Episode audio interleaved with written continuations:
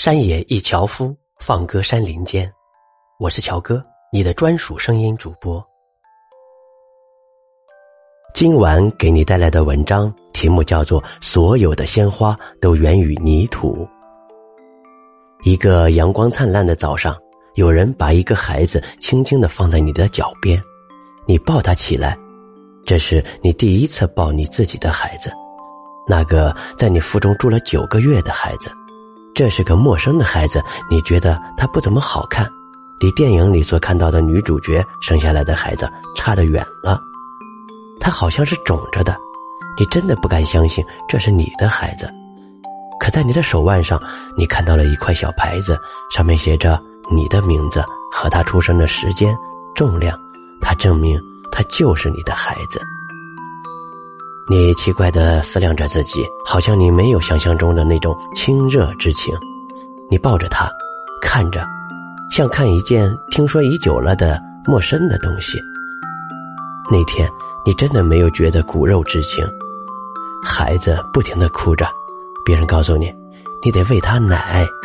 于是，你学着喂他，他很用力，咬痛了你，你忍不住的把他往外一推，就像从前做的一样。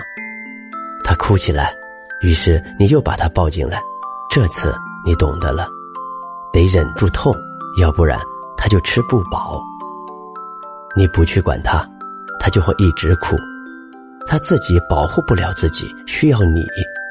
后来他吃饱了，他就睡了。他还不懂得谢谢，一点感谢的意思也没有，很心安理得的休息在你的怀里。和你孩子相处的第一天。你学到了一点，不管你心里在想什么，你都得为他去做他需要你做的事情，没有谢谢。从此以后的两年，你就是这样过来的，去做一些孩子需要的事。当他深夜哭了起来，你就要马上起床为他换湿了的尿布，热好四十度左右的奶，不能更热，也不能太凉，去喂他。他在深夜里的哭声大得惊人。你手忙脚乱的做着事，一边安慰他说：“来了来了。”可他不停的哭，他不懂什么叫做来了来了，他只知道自己饿了，可是没有东西到他的嘴里来。然后你要抱着他摇啊摇啊，一直到他再次睡着。可你不能摇得太快，孩子会把刚刚吃进去的奶全吐出来的。全世界都在安睡的深夜里。你的孩子突然把散发着酸味的奶吐出在脖子上、衣服上、身上，不马上洗澡，这孩子都不能碰了。于是马上关窗、热水，打开房顶大灯，找换洗衣服，为他洗澡，洗好了，干净了，他也又饿了，一切重新来过一次。一百度热水需要一百二十 CC，加奶粉，加糖。当他解了大便，你得马上留意它的质地、颜色和气味，看看有什么不同，有什么特别。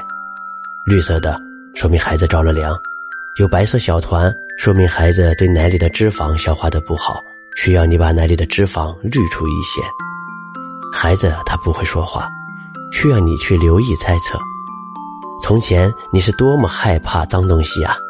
有时候经过没有清理干净的垃圾箱。你都会马上恶心反胃，可是现在，你总是小小心心的认真翻看着孩子的大便，不敢有一天的大意。然而，六个月了，孩子从母体里带来的免疫力消失了，他开始生病，他第一次浑身滚烫的躺在那里，吓着了你。你把他严严实实的裹了起来，冲出家门，扑向医院，直闯到医生的面前。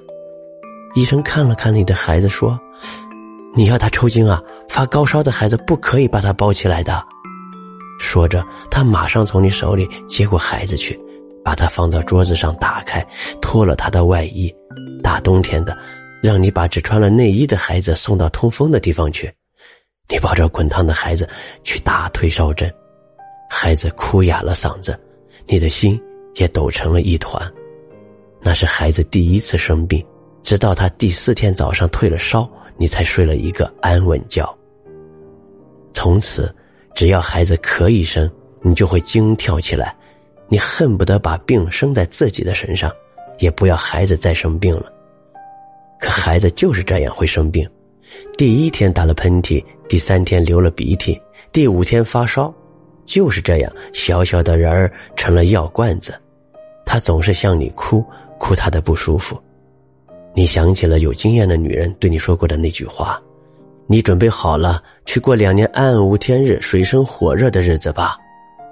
那是你带着婴儿回家，一切都还新鲜的时候，他来看望你的时候说的。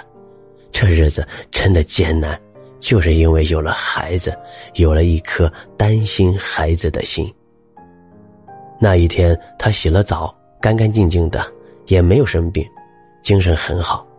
他的脸像被擦亮的新鲜苹果那样轻轻的放着光。你远远的望着他，他像从前一样还是不会说话，但你发现自己已经是不可能没有这个孩子了。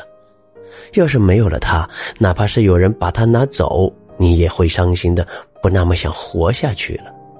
然后你才意识到，原来你是那么深的爱上了你的孩子。那天你才知道，你对孩子的爱不是生来就有的，而是在那种水深火热的照顾零岁孩子的生活中慢慢培养起来的。你付出自己的辛苦照顾他。然后爱上了他，这和男女之爱不同，因为爱而付出，然后产生了责任。